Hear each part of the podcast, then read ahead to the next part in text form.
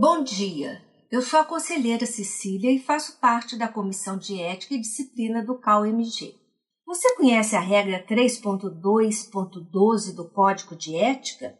Esta regra diz que o arquiteto e urbanista deve manter seus contratantes informados sobre quaisquer questões ou decisões que possam afetar a qualidade, os prazos e custos de seus serviços profissionais. Isso significa que o arquiteto e urbanista têm sempre que estar em contato com o seu cliente. Se o cliente se sentir desamparado ou lesado, pode denunciar ao CAL e solicitar abertura de processo ético disciplinar. Então, fique sempre em contato com seu cliente, ok?